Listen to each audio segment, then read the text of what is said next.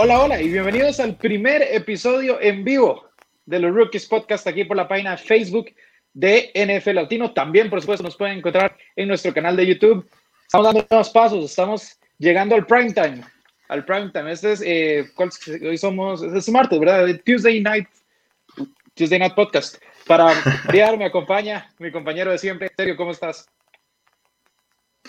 Hola, hola Bruno, hola a todos los que nos escuchan y ya ahora los que nos sintonizan y nos ven, no solamente, ¿verdad?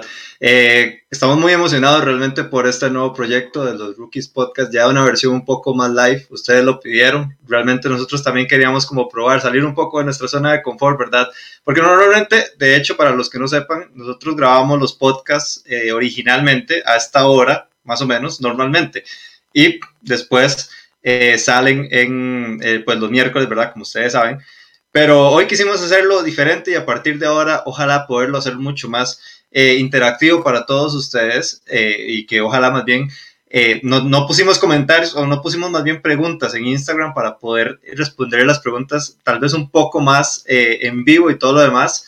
Y pues bueno, Bruno, es podcast nuevo y vista nueva aquí en el set de Sergio Gómez. Aquí tenemos pantallita detrás, tenemos todo preparado para poder hablar aquí este, durante esta próxima hora y que ojalá que ustedes también estén igual de entretenidos, igual de contentos como, como, como esperamos que los estén.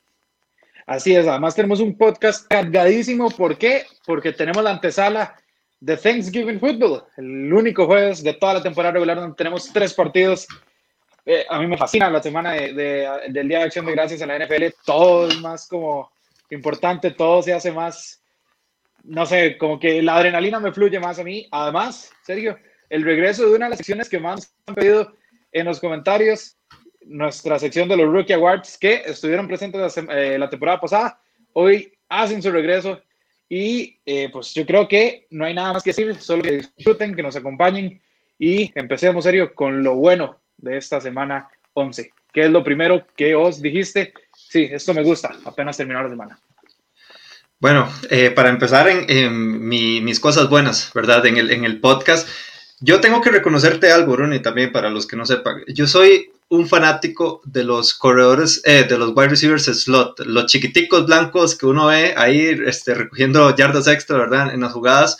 Y todo empezó con con Wes Welker, luego llegó Julian Edelman, me enamoré de Julian Edelman, luego llegó Adam Tillen y, para, con, y estoy recontra enamorado de Adam Tillen, pero también en el 2017 llegó otro blanquito que se llama Cooper Cup y ese es mi, mi número uno de las cosas buenas con lo que hizo, la actuación que tuvo el domingo en Tampa Bay, ¿verdad? Contra los Tampa Bay Buccaneers, ¿verdad? En Sunday Night, una gran victoria de Los Angeles Rams que lo coloca como los, los primeros en la división, una división en NFC Oeste, perdón, que pues está a rojo vivo, ¿verdad? Yo creo que es de las mejores divisiones que hemos visto en lo largo, pues, de, los años, creo, creo yo, o sea, de, del nivel que ha, presentado, más allá, ¿verdad?, de, de, la baja que ha estado eh, los, los San Francisco 49ers, pero que de igual manera todos los equipos están presentando gran nivel y, o sea, no me extrañaría realmente si, si tres de ellos, ¿verdad?, eh, llegan a, postemporada el próximo enero, pero ya yendo al, al, al tema de Cooper Cup, ¿para qué, ¿para qué decirte? Más de 100 yardas, ¿verdad? Antes de, finalizar, ¿verdad? La primera mitad. Solo eso te dice lo bueno que es. Y siempre ha sido una válvula de escape para, para Jared Goff, para estos, para, para estos Los Angeles Rams, que de hecho, cuando estaba Todd Gurley en su mejor nivel, eh, Sean McVay, pues creo que lo utilizaba más como eso, como una válvula de escape, pero que ahora poco a poco se ha convertido en un receptor número uno, en especial con la salida de Brandon Cooks la temporada pasada, y que en realidad nosotros hemos notado también eh, la diferencia de la ofensiva cuando Cooper Cup está y cuando Cooper Cup no está, ¿verdad?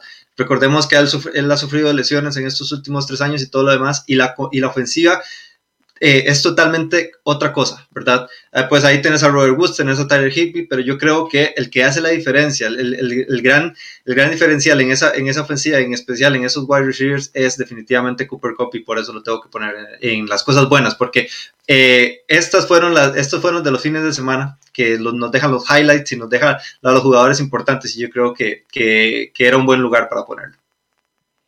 Sí, el tema de Cooper Cup es algo que a mí realmente me impresiona. Cuando un receptor de slot sufre, bueno, cuando un jugador en general sufre una lesión de ligamentos, es muy preocupante. Pero un jugador de slot, un receptor de slot, que además tiene que contar con sus rodillas y sus tobillos en una, en una máxima expresión. ¿Por qué? Porque tiene que hacer cortes rápidos, porque tiene que hacer cortes muy, muy marcados, 90 grados, porque tiene que hacer aceleraciones fuertes. El volver de una lesión de esas y, y hacer como que nada hubiera pasado no es fácil. Y Cooper lo ha hecho no solo fácil, sino realmente eh, de una manera muy fluida. Eh, yo me puedo unir a eso, Sergio, pero a la vez quiero, quiero digamos, poner en todo, en, en ese caso, a todos los Rams. Creo que, bueno, Goff lanzó dos intercepciones, pero también tuvo un partido más de 300 yardas. Robert Woods también tuvo más de 100 yardas. Creo que es un, un equipo que, que, es bastante, bastante completo y que ha hecho las cosas bien, a pesar de que su calendario ha sido fácil y por eso también han adquirido eh, victorias eh, pues, realmente cómodas. Creo que es un equipo al que hay que ponerle cuidado. No se le puede subestimar como puede que lo hayan hecho los Buccaneers en el lunes por la noche, pero al final de cuentas es, es, un, es un equipo que tiene estos jugadores diferenciales, como Cooper Cup, que, que no solo es que tenga la recepción. Cooper Cup, ¿cuántas veces lo vimos este por la noche? Agarrar la bola y ganar 10, 15, 20 yardas más después de la recepción. Yo comparto con vos, creo que un, todo equipo que quiera hacer contenido necesita tener un buen slot receiver. ¿Por qué? Porque son válvulas de escapes fundamentales. Y eh, me tengo que unir, me tengo que unir a eso que decís de, de Cooper Cup. Sí, totalmente, totalmente de acuerdo. Yo creo que, que, mm, la adquisición, ¿verdad? O el poder tener un jugador que al fin y al cabo es eso. Yo creo que, y, muy bien lo dijimos, yo creo que eso es la ruta de escape, ¿verdad? Ojalá en una tercera y, y medias por avanzar, ¿verdad? Un tercero y cinco, tercero y cuatro. Esos son los jugadores que primero vos encontrás, o primero por lo menos los buscas, ¿verdad? Los que normalmente están en las trayectorias de Sland y demás. Pero bueno, vamos con tu primera, Bruno. La primera mía, eh, yo me voy con los machos de la NFL simplemente eh, no son receptores estos. Bueno, uno puede jugar de receptor, pero no lo hizo. Y estoy hablando de Tyson Hill, pero también quiero a Sean Payton y en general a los New Orleans Saints. Cuando se anunció. No, bueno, pero ese no solo, eh, ese no solo de, de wide receiver juega, te puede jugar de tight end, de coreback, de, defensivo, de en todo. equipos especiales. Te soy De sincero, todo, sí. si, si, si me hace falta un safety en New Orleans, mando a Tyson Hill. Él, él, me, él, me, él me compone. Eh, cuando, cuando Sean Payton anunció, Sergio, que Tyson Hill iba a eh, iniciar sobre James Winston, eh, fue, un, fue, fue un boom, ¿verdad? En las redes sociales todo el mundo saltó que cómo era esto posible, que era una falta de respeto a James Winston. Yo te voy a ser sincero, en el momento en que lo anunciaron, uno, fui por en el fantasy, aunque vos me quisiste jugar sucio. Dos, eh, me alegré. No, no, no, no, me no, Sí, sí, no, me no, no, no, no, no, no, no, no, no, no, no, no. Pero bueno, dejémoslo para otro, para otro, para otro día. Eh, No, no, no fue con la mala intención de ser, de ser sucio. Nunca- Simplemente fue que, fue que, fue que leí, fue que leí mala información. Pero bueno, ese es otro tema. Sergio Dejémoslo en para, para fantasy, después, Bruno. Sergio, Sergio No, no, estoy- estoy luchando. Afilado. Tiene un puñal No, no, no, afilado. estoy luchando. Se. Pero bueno, no solo es eso, Sergio, sino que yo dije, bien, esto es bueno, ¿por qué? Porque ustedes saben, en la batalla de predicciones de NFL Latino, Alonso se estaba alejando, yo había perdido la cima y él había puesto a los Atlanta Falcons. ¿Por qué? Porque tenía un buen argumento de que los Falcons ya conocían a James Winston y demás. En el momento en que Tyson Hill es anunciado como el quarterback titular, uno, sabía que me llevaba ese partido y dos, dije, esto no es solo un, esto no es un, un, un veredicto sobre James Winston como tal, esto es porque Sean Payton sabe que el playbook se le da teniendo a Tyson Hill. Y así fue. Tyson Hill tuvo dos touchdowns por tierra, tuvo un par de bombas a Manuel Sanders. eh, al principio le costó, pero después empezó a mover las cadenas. Creo que es un equipo que entre Sean Payton y, y como él sabe usar a Tyson Hill, es un equipo bastante impredecible. Y hay que decirlo, a Sean Payton hay que darle su crédito. Siempre, eh, siempre se habla de los, de los entrenadores en jefe. Y a Sean Payton en los últimos años yo creo que lo hemos bajado un poco. Y yo creo que él está ahí arriba.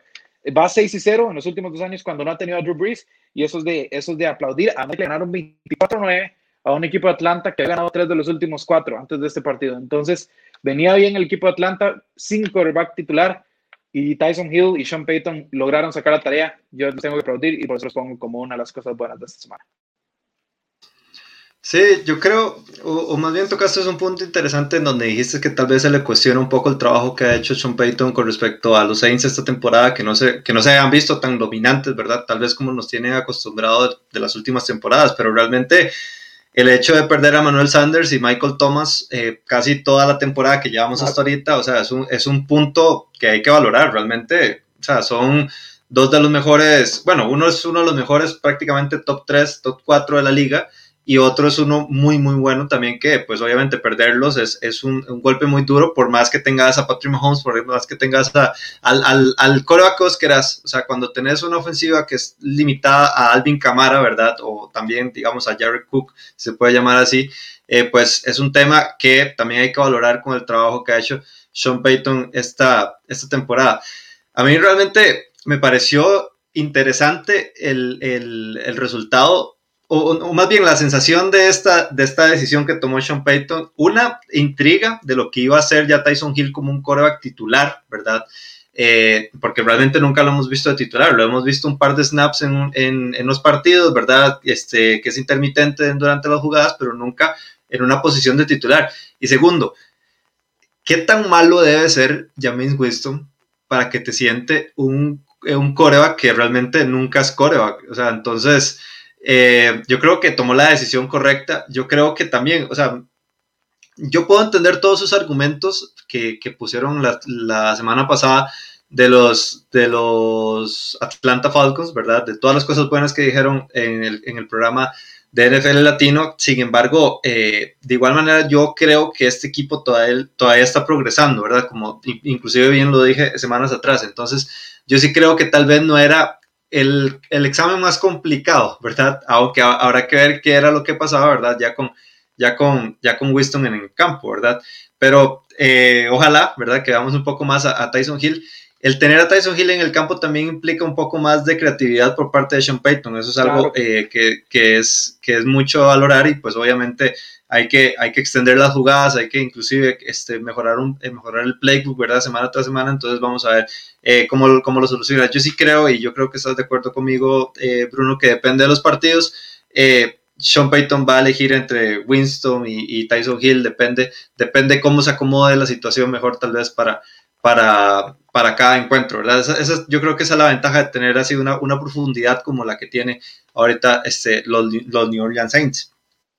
Pero bueno, eh, con mi número dos, yo creo que este nunca lo habíamos puesto como número uno, ¿verdad? Antes de que jugaran eh, en, la temporada. Y yo sí creo que es buen momento para colocar a los Cleveland Browns eh, como un punto bueno de esta semana. ¿Por qué? Ok, yo sé que los Cleveland Browns en cierto punto juegan feo, que no es un equipo tal vez muy entretenido de ver. No es como, no es como unos Pittsburgh Steelers, no es como unos Kansas City Chiefs que te juegan este, pues con un gran nivel o con un gran, con, un gran ritmo durante todo el juego, o inclusive los Miami Dolphins, a pesar de que perdieron eh, el domingo pasado.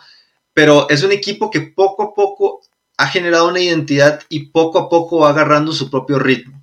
Eh, pues obviamente la, la, la victoria del, del, domingo tal vez no fue el, digamos, el, el, mejor partido, tal vez como para para ver de qué están hechos estos Cleveland Browns, porque fueron los Philadelphia Eagles y sabemos lo, lo, que han hecho o lo que han sido los Philadelphia Eagles eh, esta temporada, pero poco a poco y en especial esa defensa se ha venido armando, eh, de hecho, inclusive es una de las mejores defensas contra el ataque terrestre de toda la liga, la, la de los Cleveland Browns, Miles Garrett, estado en un nivel impresionante. De hecho, me atrevería a decir de que ahorita está número uno, número dos en, en, las votaciones del defensivo del año, porque lo que ha hecho con esa con esa defensa, ha sido eh, pues, bastante, pues bastante bueno. Me ha llamado demasiado la atención lo que ha, eh, lo que ha progresado Karim Hunt.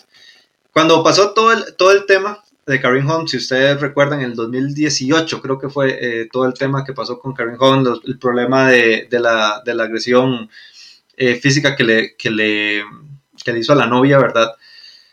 Eh, y cuando volvió a la liga, yo sabía que el mayor perdedor ahí eran los, eh, eran los Kansas City Chiefs, porque simplemente iba a cubrir una, iba a, a, ser sancionado ocho partidos, pero iba a regresar un equipo y iba, iba a, a jugar súper bien, porque, o sea, recordemos que antes de todo el problema, Karim Hunt era un arma ofensiva en Kansas City, pero brutal, o sea, de hecho, yo ni me puedo imaginar cómo sería esa ofensiva con Karim Hunt eh, en los Kansas City Chiefs, ¿verdad? O sea, si, si, continuaron, aunque, aunque realmente Edward Scheller lo ha hecho eh, pues, pues, bastante bien, ¿verdad?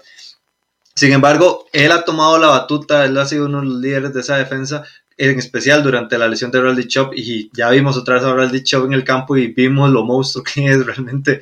Es, es un, a mí, de, hecho, de hecho a, mí me, a, mí a mí me llama mucho la atención Bradley Chop porque es un, un running back de contextura que no se ve todos los días y que parece que más bien es un tieso, pero al revés, no, es un tractor que se lleva todo, todo por delante este, a pesar de que tal vez no se vea tan imponente como un Derrick Henry, ¿verdad? Como, como, como lo podemos ver este, en la liga, pero también, eh, como te dije, la parte defensiva, Andrew Stendejo, Denzel Ward, Sheldon Richardson, Mike Garrett, solo son, son de, los, de los nombres que han tomado la batuta, han sido eh, buenas piezas durante toda la temporada y que poco a poco yo creo que, que este equipo se está acomodando mucho más y mucho ojo más bien con los, con los Cleveland Browns, porque ahorita están de segundos, ahorita están inclusive en posiciones de playoffs, y cuidado con todo este tema que está pasando en los Baltimore Ravens y no vemos una sorpresa ahí, ¿verdad?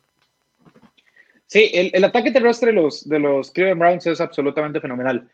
Y eh, yo aquí, con el equipo de sombreros con Kevin Stefanski, agarró un equipo que había decepcionado, se le, se le, se le lesionó su mejor a la abierta, que era, eh, por supuesto, del Beckham Jr., pero antes de Odell Beckham, antes de la lesión, ya Stefanski desde semana 2 sabía que era lo que tenía que hacer con los Cleveland Browns para llevarlos a buen puerto.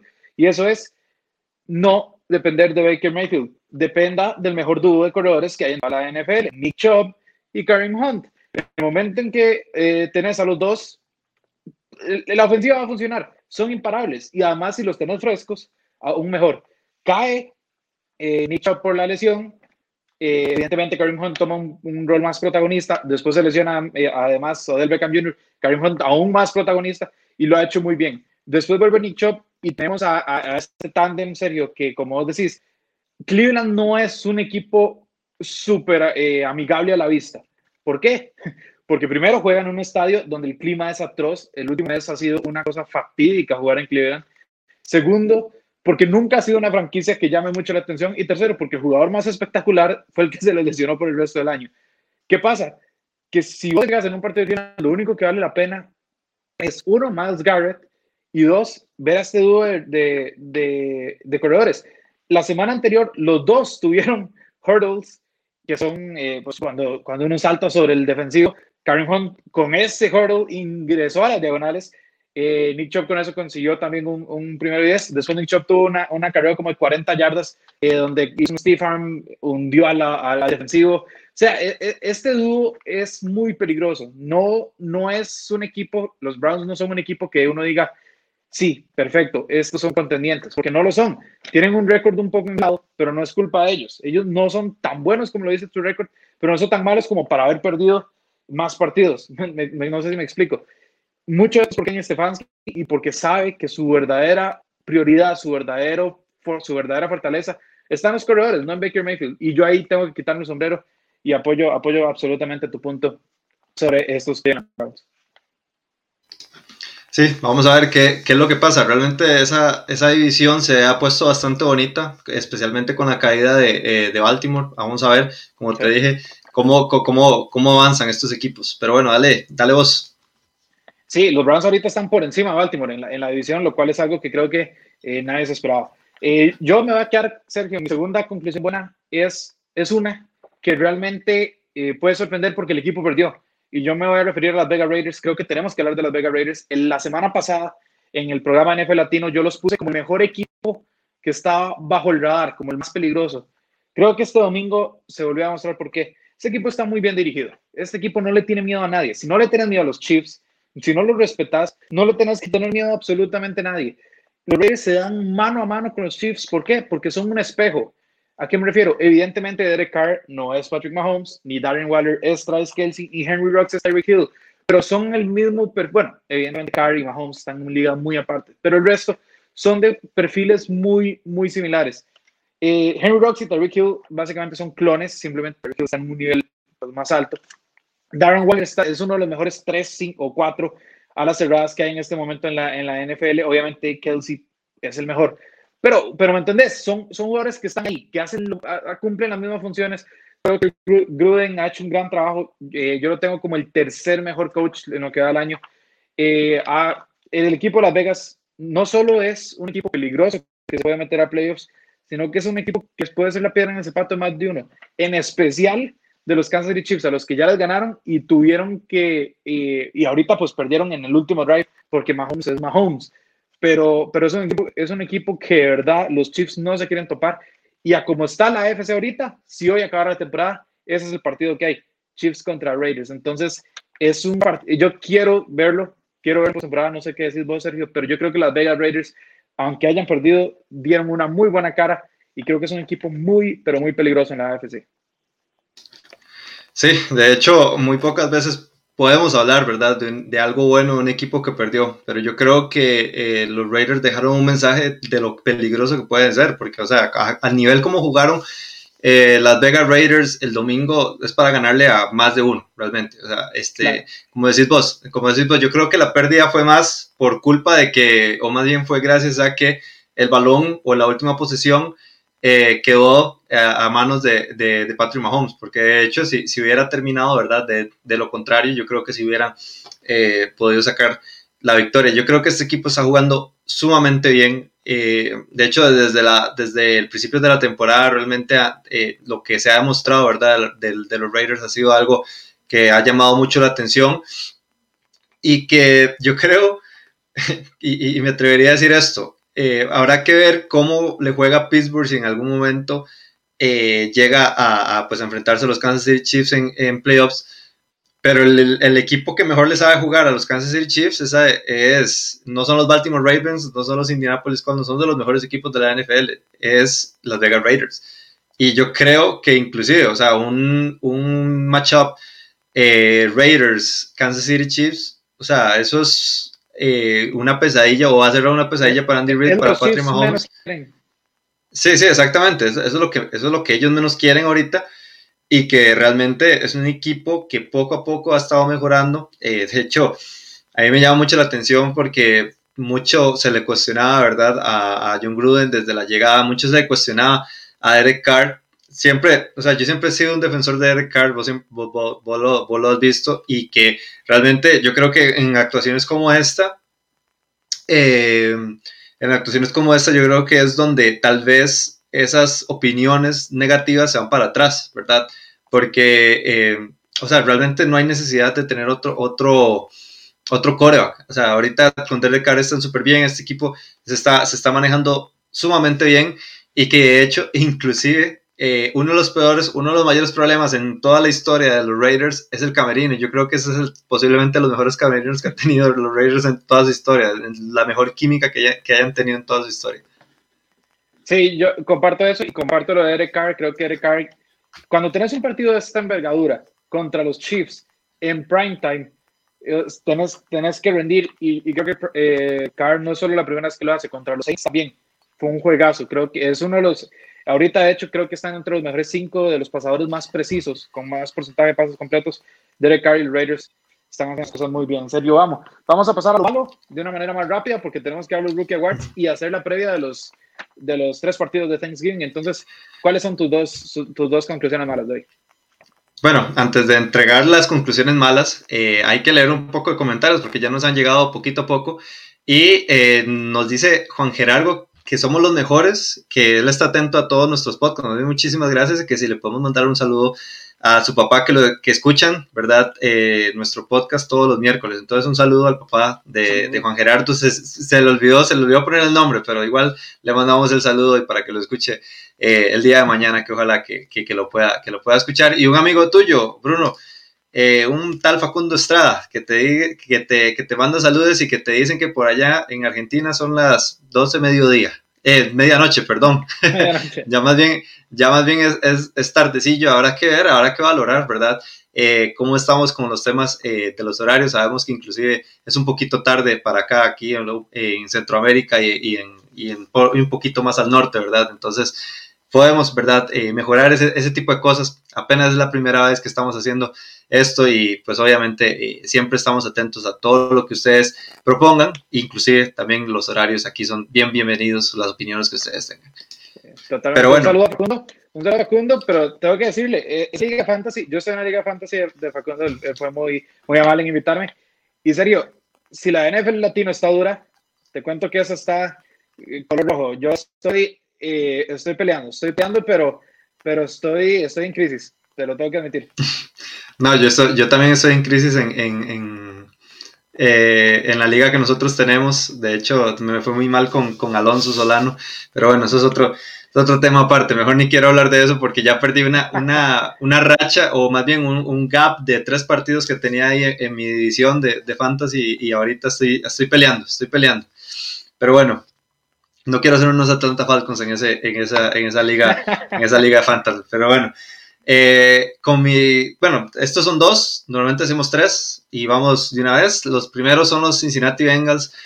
Ok, yo, eh, pues obviamente hago otras cosas, me mantengo ocupado los domingos y todo, y yo siempre tengo este, mi, mi Redson a la par mía, ¿verdad? Mientras trabajo en la computadora, y yo solo vi, volví a ver la cámara, o más bien volví a ver la pantalla y vi cómo uno de los mejores prospectos eh, caía lesionado en, en, Washington y a mí se me partió el corazón. Realmente yo de las lesiones que menos esperaba en todo este, toda esta temporada era la de Joe Burrow y mucho menos como, lo, como le ocurrió. De hecho, entre más uno veía esa repetición, más mal y más cosas uno sentía ahí este, feas porque realmente la lesión fue muy fea. O sea, literal se destruyó todos los ligamentos de la, de la rodilla y pues eh, inclusive va a ser complicado poder ver a, a, Joe Burrow iniciando la temporada 2021. Tal vez llegue semanas después, eh, pero sí, la, lesión es, muy grave. ¿Y por qué voy con los Cincinnati Bengals aquí?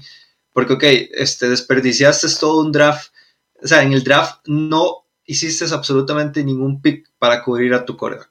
Y yo estoy de acuerdo, tenés a T. Higgins, T. Higgins ha rendido bien en segunda ronda, pero si no tenés a Joe Burrow, no, o sea, no, no tenés a quién lanzarle, porque realmente eh, el, o sea, el nivel de coreox que hay en, en, Cincinnati no va realmente como para mantener, ¿verdad? Una ofensiva que tal vez mueva drive y todo lo demás más allá de lo que podía hacer eh, Joe Burrow. A mí me, a mí me eh, llama la atención porque, ok, eh, con Joe Burrow esta temporada podemos pudimos ver buenos highlights, pero también parte de los highlights de Joe Burrow eran los golpes que, que recibía. O sea, uno de los highlights más como tal vez conocidos de él eh, era, era en el juego contra, contra Filadelfia, cómo lo agarraron entre dos y, prácticamente este, lo hicieron casi a la mitad. Pero bueno, eh, es un tema muy, muy complicado. Yo creo que después de esto eh, y viendo, ¿verdad? Que este es tu coreback para el futuro, y que ahora yo no sé qué futuro va a tener. Eh, entonces, yo creo que ahorita los Cincinnati Bengals tienen que tomar cartas en el asunto y ponerse mucho más con el tema del, de reforzar la línea ofensiva, que yo creo que ese es el punto que definitivamente tienen que atacar ya para la próxima temporada, porque definitivamente en esta ya no se puede hacer nada. Y los otros son los Tampa Bay Buccaneers. Eh, a este equipo, este equipo es súper raro jugando de noche, la verdad. es súper es, complicado súper complicado verlo. Yo sé que ese pick te dolió, eh, pero bueno, a mí me llama mucho la atención eh, ver a Tom Brady en el partido de ayer. Eh, porque no sé, o sea, yo también estoy súper ocupado los, en, todos los partidos porque yo hago los hartos, ustedes saben muy bien, y todo lo demás, y, yo, paso, ¿verdad? Durante los encuentros, pues viendo el partido, pero a la misma vez viendo, bien, o sea, haciendo, haciendo los trabajos. Ok, literal yo hacía el trabajo, volvía a ver la tele y lo que veía era un pase incompleto de Tom Brady y un pase incompleto largo, que realmente yo no sé por qué abusó tanto del pase largo, abusó tanto de buscar a Antonio Brown durante todo el partido donde yo creo que no era tan necesario. Yo creo que inclusive cuando empezó a utilizar un poco a Chris Goodwin y a, y a Rob Gronkowski se pudo mover un poco más la ofensiva y, ¿verdad? Sin mencionar todo lo que ha pasado con esa con ese ataque terrestre que ha sido pésimo, ¿verdad? Pésimo en, en los, en los, en los Tampa Bay Buccaneers, mucho menos, ¿verdad? Con una defensa como la, como la es, como la que es la de los Rams, ¿verdad? Que es una de las mejores parando eh, eh, el ataque terrestre. Pero bueno, a mí me llama mucho la atención porque de las cosas que me ha dejado el 2020 ha sido eh, ver tantas caras eh, de Tom Brady incómodo, tantas caras de Tom Brady viendo eh, cómo la situación se le va de las manos, más allá de lo que lo hemos visto los últimos 20 años, cosa que es súper extraño. Y yo creo que las deficiencias de este equipo van mucho más allá del equipo en sí, sino también de los propios coaches, ¿verdad? entonces, e, el tema inclusive en Tampa Bay es un tema muy complejo, ¿verdad? Y, hay que ver cómo termina la temporada. O sea, todavía están en, pelea en los playoffs y todo lo demás. Pero, por ejemplo, el domingo se enfrentan contra los Kansas City Chiefs. Es un partido, uff, ¿verdad? Que, que, uno realmente quiere ver porque eso es de los que, de los que verdaderamente dicen cómo estás hecho. Y también, ya para finalizar, nosotros siempre decimos, o inclusive la, la, semana pasada eh, comentamos, sobre lo importante que es ganar en noviembre en la NFL y lamentablemente los Tampa Bay Buccaneers lo dejaron de hacer y vean las consecuencias del, de lo que ha pasado, ¿verdad? Sí, eh, con lo de Burrow creo que sí, eh, o sea, estoy totalmente de acuerdo con vos, Sergio. Eh, me gustó que la toda la NFL toda la NFL está, está de acuerdo con eso digamos es que por supuesto o sea era algo tan obvio que es increíble que no lo hayan vos dijiste cuando empezaste a hablar de eso que era la lesión que menos esperabas yo creo que te tengo que cambiar las palabras uno se la esperaba simplemente deseaba que no pasara pero no se la esperaba porque cada semana, como decís vos, eh, al pobre Burrow lo, lo, tiraban para todo lado. Y eso que Burrow eh, demostró ser un, un quarterback móvil, eh, que salía corriendo a veces, hacía buenos cambios, pero oh, viejo, o sea, hasta cierto punto puedes, puedes protegerte, pero necesitas que te protejan también. Eso es uno. Me alegró que la transmisión original no pasara repeticiones. Evidentemente, como dice Sergio, nosotros estamos en redes sociales buscando estadísticas y demás y en las redes sociales uno sigue las repeticiones. Hay una repetición que yo soy muy malo para estas cosas de lesiones y más. Se me baja el azúcar, eh, me pongo blanco como una, como una pared. Eh, y, no, yo te tengo que decir algo. Yo te tengo que decir algo, perdón que te interrumpa. Eh, yo, bueno, y ustedes lo saben, yo soy un poco más aguantador para esas, o sea, tengo un poco más de aguante para ese tipo de lesiones, ¿verdad? Y te tengo que reconocer de que la, que la de burro ha sido una de las más pesadas que yo he visto en mi vida. Es fatal. Hay, hay una repetición donde uno de la rodilla se le sale del lugar donde debería estar la rodilla y después se vuelve a meter. Eh, yo vi estrellitas, me mareé, o sea, fue, fue, un mal rato el que pasé. Y, y pues estaba buscando un chocolate para, para, recuperar la presión. Sí, no, bueno, no, no, de verdad fue fatal. Eh, y en, en, relación a lo que decís de, de Tampa Bay, eh, yo, de hecho, Alonso, si ustedes leen la columna de Alonso, si no la leen, tienen que leerla porque es todos los lunes, eh, es una lectura obligatoria. Alonso desde semana, vamos a, vamos a ser francos, Alonso Solano, desde que inició la temporada, ha tenido dos cosas que básicamente ha repetido en cada lunes de pensamientos. Uno, apesta la defensiva de Seattle. Dos, apesta el play calling de los Tampa Bay Buccaneers. Es que y, uno dice, bueno, pero ¿por qué lo sigue poniendo todas las semanas? Es porque cada semana los dos equipos se superan para que Alonso lo vuelva a poner. O sea, eh, Byron Leftwich, yo no sé qué está haciendo ese tipo como coordinador ofensivo. Eh, de hecho, yo se los mencionaba a ustedes en, en, el grupo que tenemos de WhatsApp. Eh, yo les decía, Diego, Bruce Arians tiene que quitarse ya a Byron Leftwich, de, de, encima, empezar a llamarle jugadas. ¿Qué pasa? Y, y, y hay que decirlo, el estilo de Bruce Arians es más tirando a lo que hacía James Winston que lo que hace Tom Brady. ¿Qué es lo que decía Sergio? ¿Por qué Brady no, no siguió tirando a Gronkowski, tirando a Godwin? Incluso Antonio Brown estuvo en varias formaciones en el slot, funcionó. Pero cuando, cuando desde el sideline te dicen tirar a 30 yardas y rifar entre Mike Evans y Jalen Ramsey, pues es muy difícil, ¿verdad? Eso sí, no excusar a Brady del todo. Las dos intercepciones que mandó fueron sumamente groseras, pero sumamente groseras. La segunda de fue hecho, que yo recuerdo Sí, y, eso, eso, no lo, eso no lo hace Tom Brady, eso, no es una intercepción de Tom Brady, digamos.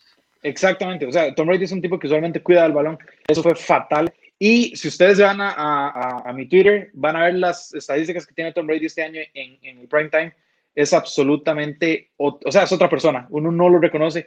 Cinco de las nueve intercepciones que tienen este año han sido en juegos nocturnos, entonces es algo eh, para tomar en cuenta, en especial porque en playoffs puede que te toque un partido de noche y, y viejo, o sea, tenés que estar despierto, ¿verdad?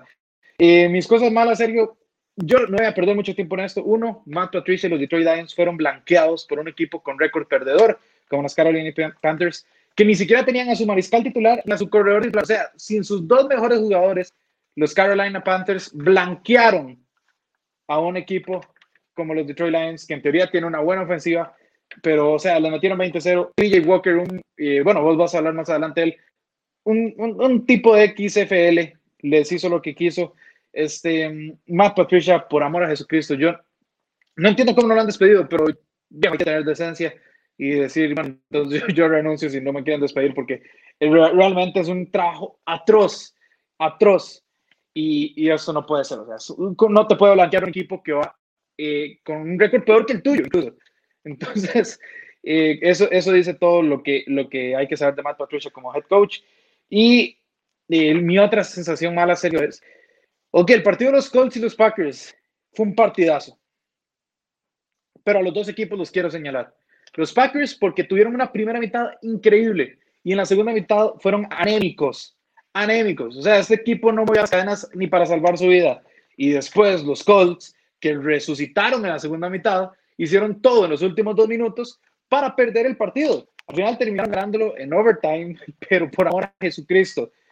Viejo, tenés que cerrar los partidos. Pero tuvieron ocho pañuelos para 116 yardas. De esos, la gran mayoría fueron en, las últimas series ofensivas cuando faltaban dos minutos o menos. O sea, se estaban disparando en el pie, le estaban dando a Green Bay vida.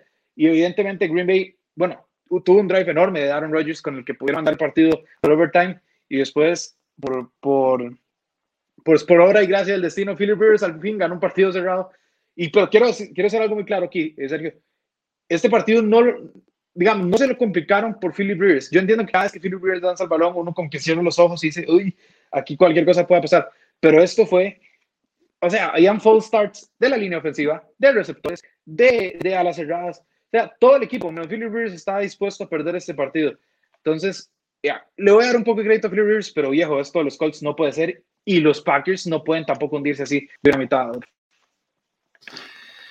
Sí, de hecho, eso me gustó, eso me gustó bastante. No lo, había, no lo había contemplado, pero sí es un muy buen pick para las cosas malas de la, de la, de la semana, en especial cómo terminó ese, ese, esos últimos minutos en, en, en, el cuarto cuarto, ¿verdad? O sea, yo creo que eso ha sido de, de las peores cosas que yo he visto así en, en el, game, en, el game management, digamos, de, de un encuentro, ¿verdad? Y que de hecho, o sea, yo realmente veo a Frank Wright como un muy buen head coach y que de hecho, o sea, lo ha demostrado, sin embargo, que todo lo que pasó en, en, en ese último cuarto, o sea, es algo como para literal decir, es como, ok, no vuelvo, no, no quiero que esto vuelva a pasar, a pasar en la vida, ¿verdad?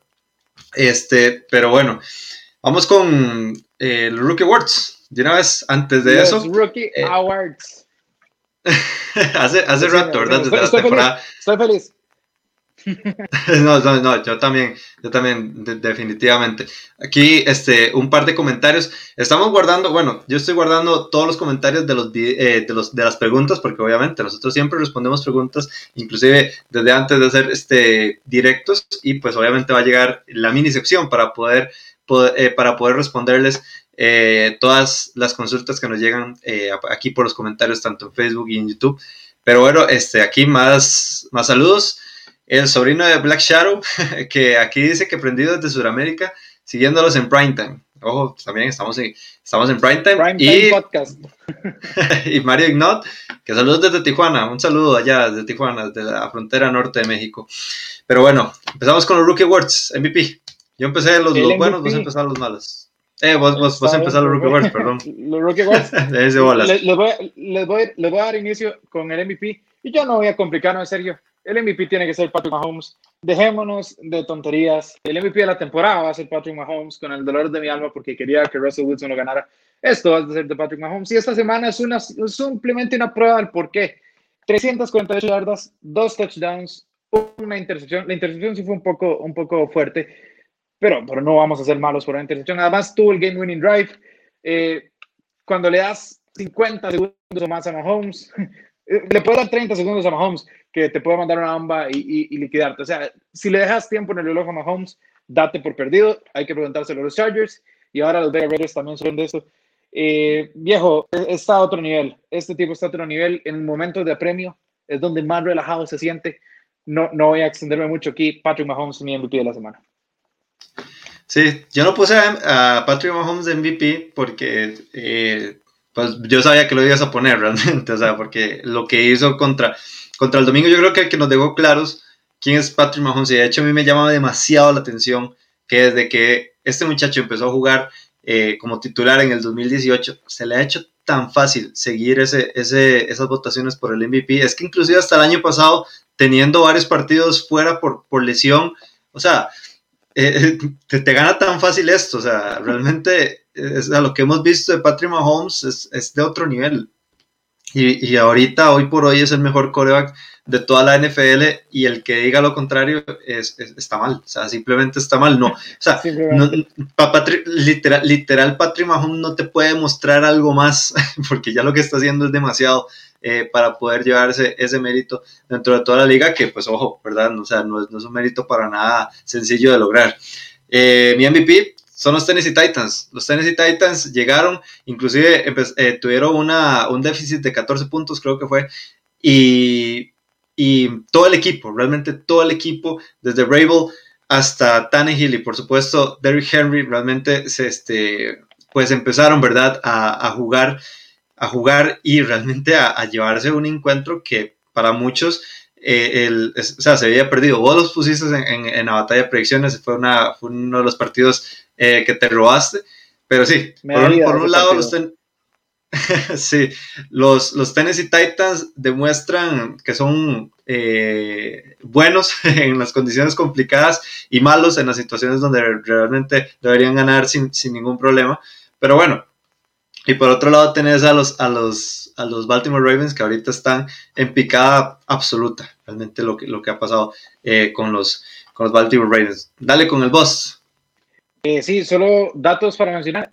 Ryan Tannehill lidera la NFL con cinco game winning drives en lo que va la temporada. Eso significa que Tennessee nunca gana tranquilo, porque Tennessee tiene ocho victorias, cinco han tenido que No, igual, igual, que tus, igual que tus Seattle Seahawks, digamos. Los Seattle Seahawks nunca saben ganar tranquilo. Pero, Seattle, Seattle, tiene problemas para ganar, eso es cierto. Y por último, dos veces los Tennessee Titans a overtime, las dos veces Derrick Henry ha tomado cartas en el asunto y ha puesto el punto final para eh, conseguir las victorias. Sergio, el boss de la semana, porque hay que pasar también al, al, al, a, eso que nos decepcionó más que las conclusiones malas. Después está el boss. Y yo tengo que poner a Carson Wentz. Carson Wentz tuvo 235 yardas, dos touchdowns, sí, dos intercepciones, una de ellas un pick six de 50 yardas.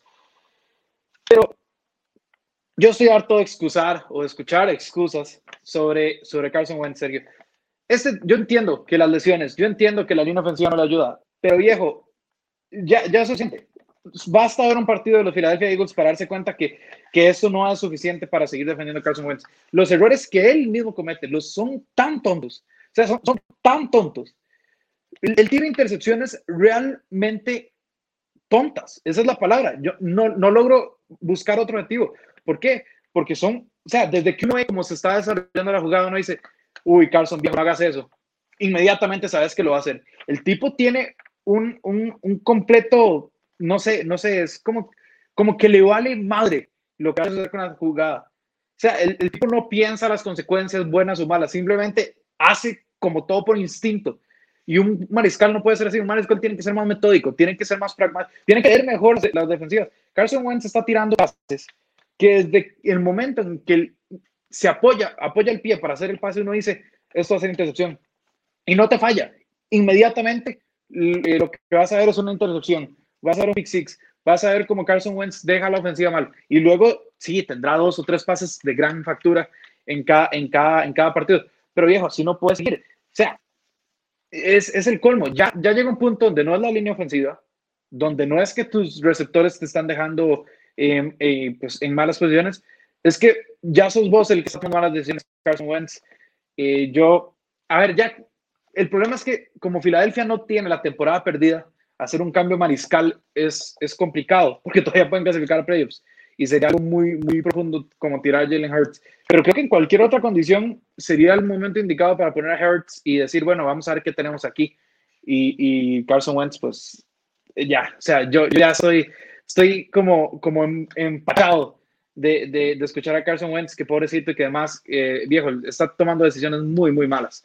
Y eso es, eso es lo único que hay que decirte sobre él.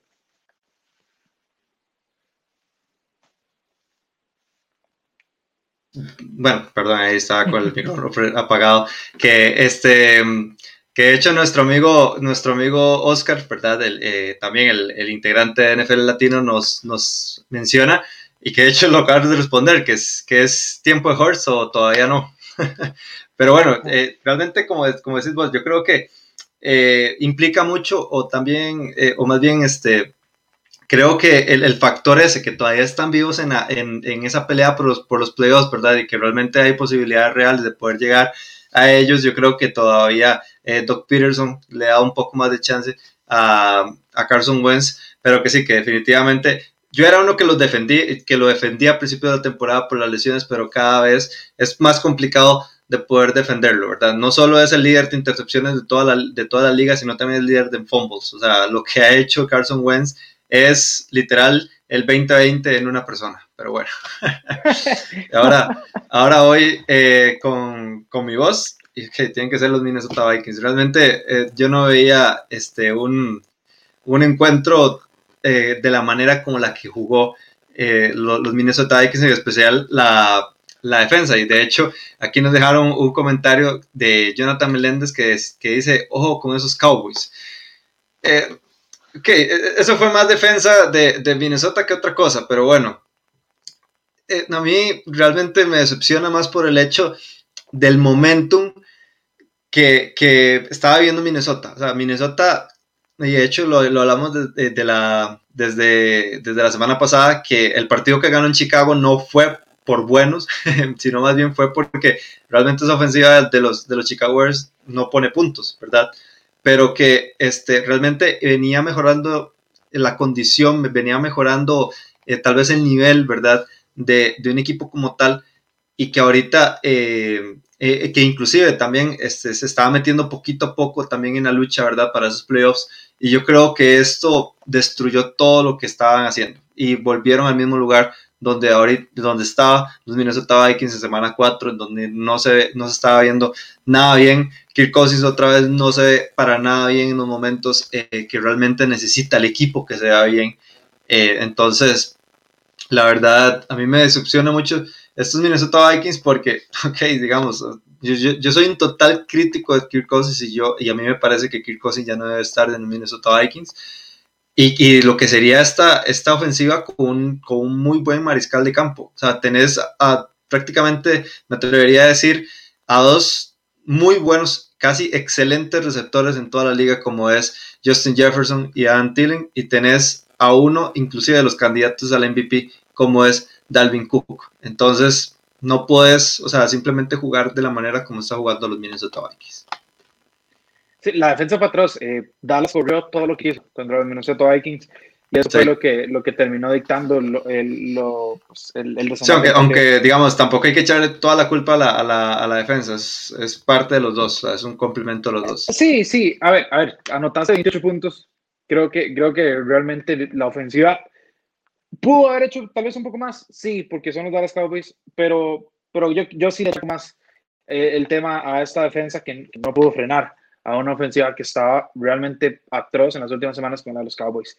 Eh, Sergio, vamos más rápido. La sorpresa de la semana, de Sean Watson, le sacó eh, la racha de dos victorias al hilo que tenían los, los Patriots.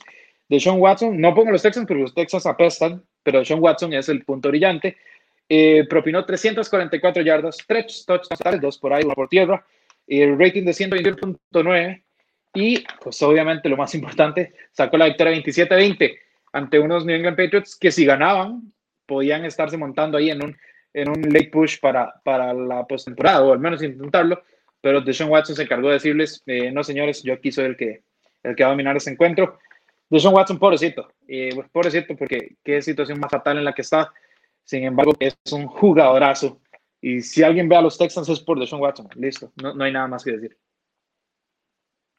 Sí, de hecho, a mí, a mí verdaderamente me pone muy triste la situación en la que han puesto a Sean Watson en, en, prácticamente hasta en su carrera, o sea, porque lo que, o sea, el, el, terreno que tiene que recuperar los Houston Texans ahorita es demasiado largo y la verdad eso va a llevar un par de años, unos dos, tres años de recuperación y ahí se te va ya este, casi todo el contrato que, que, que, que firmó Sean Watson esta, esta temporada. Yo, para mi sorpresa, pues ya hablaste eh, de PJ Walker, el, la estrella en XFL, que ganó su primer eh, encuentro. De hecho, va invicto. E, es, va invicto como quarterback en su carrera. 5-0 en XFL, 1-0 en la NFL.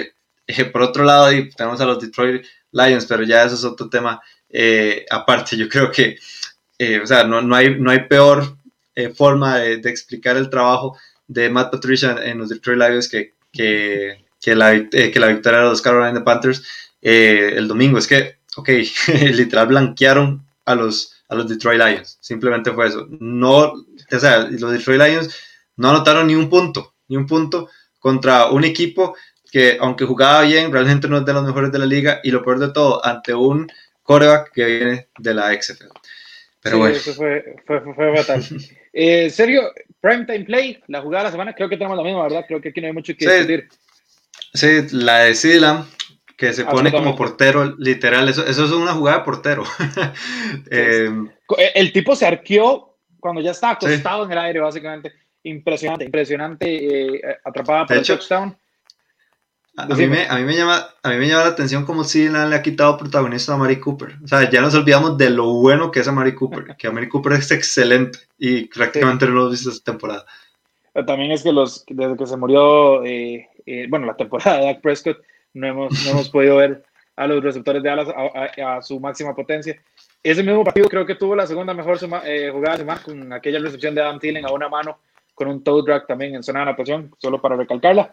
Y Sergio, vamos con las preguntas, si, si es que tenemos, y después, evidentemente, los partidos de acción Ok, tenemos eh, varias preguntas, de hecho.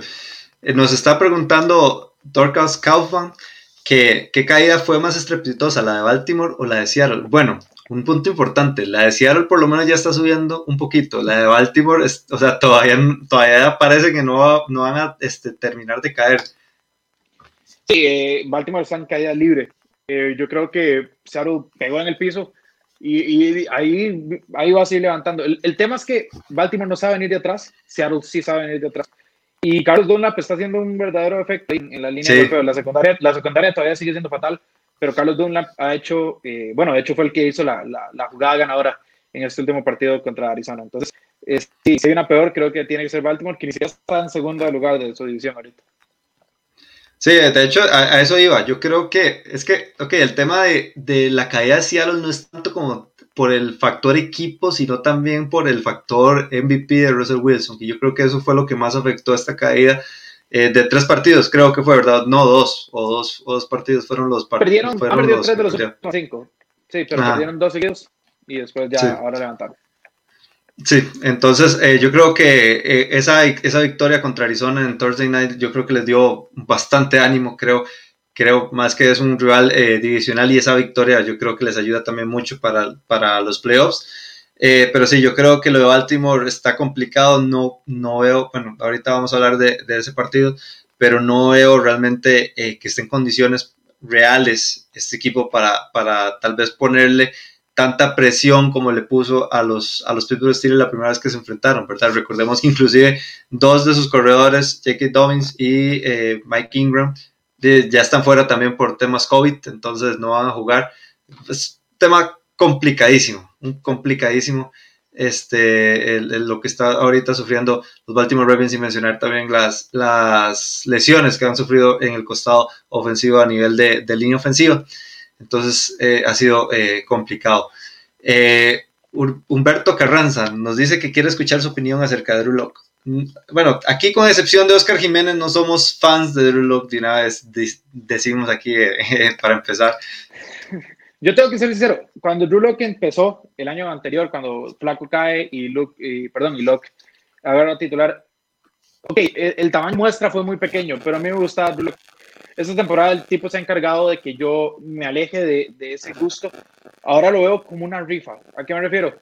Drew tiene los brazos más potentes, tiene uno de los brazos más potentes, eh, tal vez con Stafford, con Mahomes, con Herbert, tiene uno de los brazos más potentes de toda la NFL. El tema es que, al contrario de los otros, eh, bueno, y Josh Allen podemos entrarlo ahí, eh, al contrario de los otros, Locke es un 50 y 50. O sea, pocas veces Locke pone al, al, al receptor en posiciones óptimas, siempre es una rifa y, pues un mariscal así es bastante complicado. Alonso lo ha, lo ha comparado con Ryan Fitzpatrick eh, en muchas ocasiones y creo que sí, va, va por ahí. Creo que ese, eso es lo, la, la, imagen más cercana que tenemos a Locke. Un tipo que manda pases que a veces pueden salir pases increíbles, pero a veces salen picks que uno, ¿verdad? Eh, se pone la mano en la cabeza y dice, pero ¿qué pasa, verdad? Sí. No, de hecho yo estoy, yo estoy de acuerdo con vos. Yo creo que es un, es un corea que toma demasiados riesgos, tal vez innecesarios. Creo, creo yo que, que es lo que podemos definir a, Drew Locke y, eso tal vez puede complicarles a veces el asunto, ¿verdad? Eh, a diferencia tuya, yo no era, yo no soy fan, desde que entró Drew Locke a la liga, realmente nunca he sido fan de, del muchacho. De hecho, hasta yo creo que hasta vos te puedes acordar de eso. Eh, pero pero que no es de los peores, o sea, no, no es el peor coreback de, de, de, la liga, o sea, tampoco, tampoco hay que ponerlo en un escalón así, inclusive es un, es un coreback muy joven, habrá que ver qué, qué, qué futuro tiene, pero que sí, yo creo que, que, que ahorita hay muchísimos mejores, yo creo, yo creo que... esa, Clase, esa clase del draft en cuanto a mariscales, pues quitando obviamente a, a Kyler Murray, creo que, creo que ha quedado debiendo, ¿verdad? Sí, eso eso, pues, tenés eh, bastante razón. Y Free Safety nos, eh, bueno, primero nos saluda desde Chile, allá también, posiblemente ya casi son la una de la mañana. Les, les, tenemos que, este, más bien felicitar por, quedarse, ¿verdad? Por quererse quedar a, tantas, a tan altas horas de la noche. Y nos pregunta que si los Bears irán por un coreback el próximo draft. Tienen, o sea, si, si hay una oportunidad, no veo por qué no. Sí, te voy a decir algo. Si los Bears son inteligentes, yo creo que la posición de draft no le va a favorecer para conseguir a uno de los, los mejores 3, 4. yo también lo creo. Pero, pero vamos a ver, el, resto del equipo de los Bears es, bastante bueno. Eh, eh, quitando la línea ofensiva, que tal vez sí puede mejorar un poco, pero tiene buenos receptores. Allen Robinson es de los más infravalorados de toda la liga. Mooney y Anthony Miller son buenos receptores. Jimmy Graham lo ha hecho bien. Eh, la defensiva está de las mejores de toda la NFL. Entonces, eh, si, si, hacen un trade para, para, subir su posición y adquirir a un, mariscal, yo no lo vería con malos ojos. Realmente creo que es algo que tienen que hacer porque este equipo lleva años, décadas sin un, sin un mariscal eh, competente. Entonces, eh, sería lo ideal para mí que consigan uno. No sé si lo logren. Sí, hay que ver algo. Yo solo te voy a decir este nombre que va a entrar en juego en marzo del próximo año y es Dak Prescott porque depende de lo que pase también con los Dallas mm. Cowboys, entonces habrá que ver dónde termina, dónde termina Dak Prescott. Habrá que ver si, si los Dallas Cowboys le tienen mucho corazón y mucho amor a, a, eh, este, a Prescott. Pero bueno, vamos con los tres partidos. Este es el único jueves del año que tenemos tres partidos. Es un jueves especial, jueves de tradición en la NFL, el Thanksgiving Days, el Día de Acción de Gracias. Y como lo dije, ¿verdad? Este, tenemos dos juegos tradicionales siempre, que son los juegos celebrados en Detroit y en Dallas. Y el Thursday Night, que déjame decirte, Bruno, que eh, se las trae, se las trae bastante bueno. De hecho, yo no me acuerdo un Thursday Night tan bueno en, en, en, Día de Acción de Gracias como el que tenemos eh, pues el próximo jueves, ¿verdad? Pero bueno, empecemos con el Texans Detroit. ¿Qué llevas? Eh, yo, yo llevo a Detroit, yo sé eh, que Texas viene de una gran victoria, sé que Detroit viene de la peor derrota de la temporada, pero eh, de hecho las líneas de apuestas tienen a los Texans como favoritos por un gol de campo, pero yo me voy a quedar con Detroit. La, la defensa de los Texans no para absolutamente nadie. Detroit tiene que salir con algo de sangre. Además, han perdido los últimos tres partidos en Día de Acción de Gracias. Viejo, cuando sos la tradición de Acción de Gracias, no puedes darte el lujo de tener una mala racha así. Entonces, confío en que, en que Detroit pueda hacer más daño, pueda eh, despertar y yo me quedo con Detroit para este partido. Sí, no, yo sí me voy con los, con los Houston Texans. Yo creo que este equipo con Romeo Cronel se ha visto un poquitico mejor. O sea, es que, que no, no puedes hacer nada cuando simplemente todas las piezas que tenías antes de los, tal vez los mejores jugadores de la liga, o sea, se te van, ¿verdad? Y que ahorita simplemente y literalmente solo te queden eh, los JJ eh, Watt y Deshaun Watson. Pero creo que esta victoria contra los Patriots el, domingo yo creo que les da un, ánimo, un ánimo para enfrentar a un equipo que también, o sea, por el otro lado tampoco vemos a, los Detroit Lions como una de las grandes, uno de los grandes equipos, uno de los grandes exámenes que pueda tener el Houston Texas esta temporada, ¿verdad? Habrá que ver y va a depender mucho también de lo que, de la, del regreso de, de, de ¿verdad? Todavía no se sabe si va, si va a regresar o no, pero yo sí le doy el beneficio de la duda a, los Texans. Déjame decirte que este juego no está, no está muy entretenido que digamos. Otro, que de hecho inclusive es un clásico el, jueves en la tarde, que, que, ese, como dije, ese le toca a los Dallas Cowboys, es contra el Washington Football Team. El equipo de fútbol de Washington se enfrenta a los Dallas Cowboys en el ATT Stadium en Arlington. 3 y 7 los dos. Esto es de esos juegos que necesitan ambos para poder clasificar en esta división. Entonces, ¿qué llevas? Sí, algo. En papel sabemos que este juego no debería ser mayor cosa.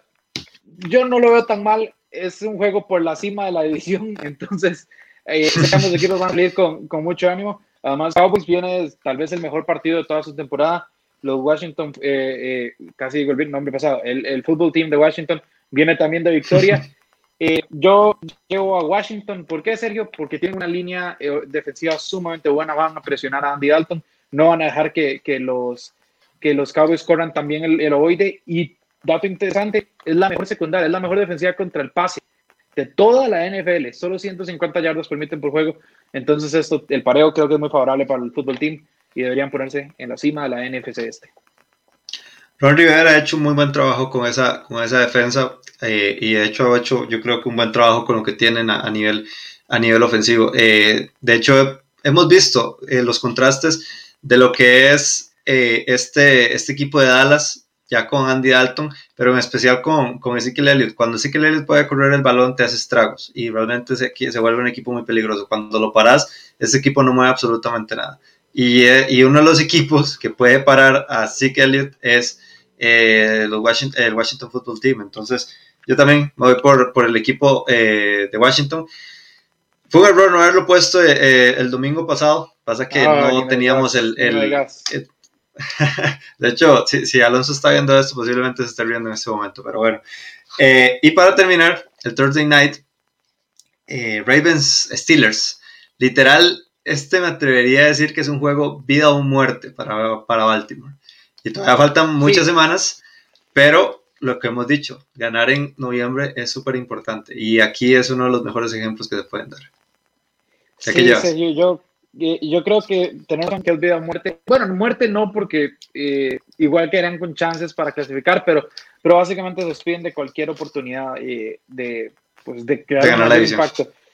Pero, pero todo está puesto para los Ravens, se coman una rota, no sé si va a ser una rota amplia, estos dos se pegan muy duro, pero eh, los estilos eran favoritos por cuatro puntos eh, en las apuestas, pero vamos a ser, vamos a ser honestos, vienen de dos derrotas fatídicas los Baltimore Ravens, vienen de semana corta, donde están en entrenamientos virtuales, porque muchos de sus jugadores no van a estar porque tienen COVID. Además, los que están están entrenando virtualmente, no es lo mismo. Eh, semana corta, además, preparar un partido contra el último equipo invicto, contra tu mayor archirrival, que por sí ya te ganó, cuando incluso vos dominaste en las estadísticas y te ganaron eh, el partido de igual manera en tu casa. Creo que las, es muy cuesta arriba este encuentro para los Baltimore Ravens. Eh, los Steelers deberían llevarse esto, es en casa, saben que si lo ganan, básicamente amarran la división y siguen. No, de hecho, yo creo. De hecho, yo creo que, que es, o sea, ahí leí, ahí leí algo, no, no, no estoy muy seguro de, del dato, pero si se, si se combinan varios resultados, inclusive podrían ser los Pittsburgh Steelers el primer equipo en, entrar a los playoffs esta temporada. Imagínate, o sea, ellos saben que tienen que ganarlo a pesar de que van 10 y 0. El 11 y 0 es fundamental, en especial porque los Chiefs están jugando muy bien y ellos necesitan esa semana de descanso para poder crear un impacto en postemporada. Creo que los Steelers no pueden salir de, a escatimar y creo que las circunstancias que rodean a los Ravens están fatales. Yo me quedo con los Steelers. Me acuerdo muy bien en el primer, en el primer este, encuentro que tuvimos entre, e, entre estos dos, que todos pusimos a los Baltimore Ravens, me acuerdo muy bien. y posiblemente esto va a ser una vuelta en la tortilla en esos, en esos, en esos picks. De hecho, posiblemente eh, más de un aficionado a los Steelers está riendo nosotros ahorita en este, en este momento, pero hay, hay que reconocer de que esta franquicia de los Baltimore Ravens viene en, caída libre prácticamente. No veo cómo este equipo le pueda ganar a, los Steelers, aunque posiblemente podamos ver un, encuentro eh, un poco reñido, ¿verdad? No creo, sinceramente, te digo, que sea tan, tan reñido como, como el que vimos en, en Baltimore a principios de la temporada. ¿Vos a los Steelers con un buen margen? No, no, o sea, no buen margen, pero sí, digamos, eh, por ejemplo, digamos que no tengamos un último drive ganador, ¿me entiendes? O sea, que, que ya simplemente puedan, puedan formación victoria y vámonos. Apague y vámonos. sería, sería una buena manera de, terminar el Thanksgiving. Ojalá este partido nos dé muchas emociones porque sabemos que son rivales divisionales. Pues en teoría son dos equipos con muy altas expectativas. Entonces, con eso terminaríamos el Thanksgiving Football y nosotros con esto nos vamos. Eh, muchas gracias a todos los que han estado conectados en esta transmisión en vivo. Eh, vamos a estar siguiendo eh, probando cosas y que, que, los horarios, yo sabemos que en Argentina y en Sudamérica pues es un poquito más tarde. Entonces vamos a ver si, cómo, cómo funcionamos con estos horarios. Pero queremos agradecerles, Sergio, últimos mensajes. No, pues nada, que recuerden seguirnos en todas las redes sociales como, como arroba NFL Latino TV, tanto en Facebook, Twitter, Instagram, YouTube. Todo menos TikTok. TikTok no tenemos todavía. Alonso está muy rege, no nos quiere, no nos quiere dar el permiso de abrir un TikTok. Pero bueno, eh, feliz semana. De hecho, ya se me olvidó en qué semana íbamos. Semana 12. feliz semana. Semana 12. Feliz, semana 12. Feliz Thanksgiving. Y a cuidarse. Recuerden seguirse cuidando eh, del virus, seguirse lavando las manitas. Y pues nada, como dije, feliz semana 12. Hasta luego.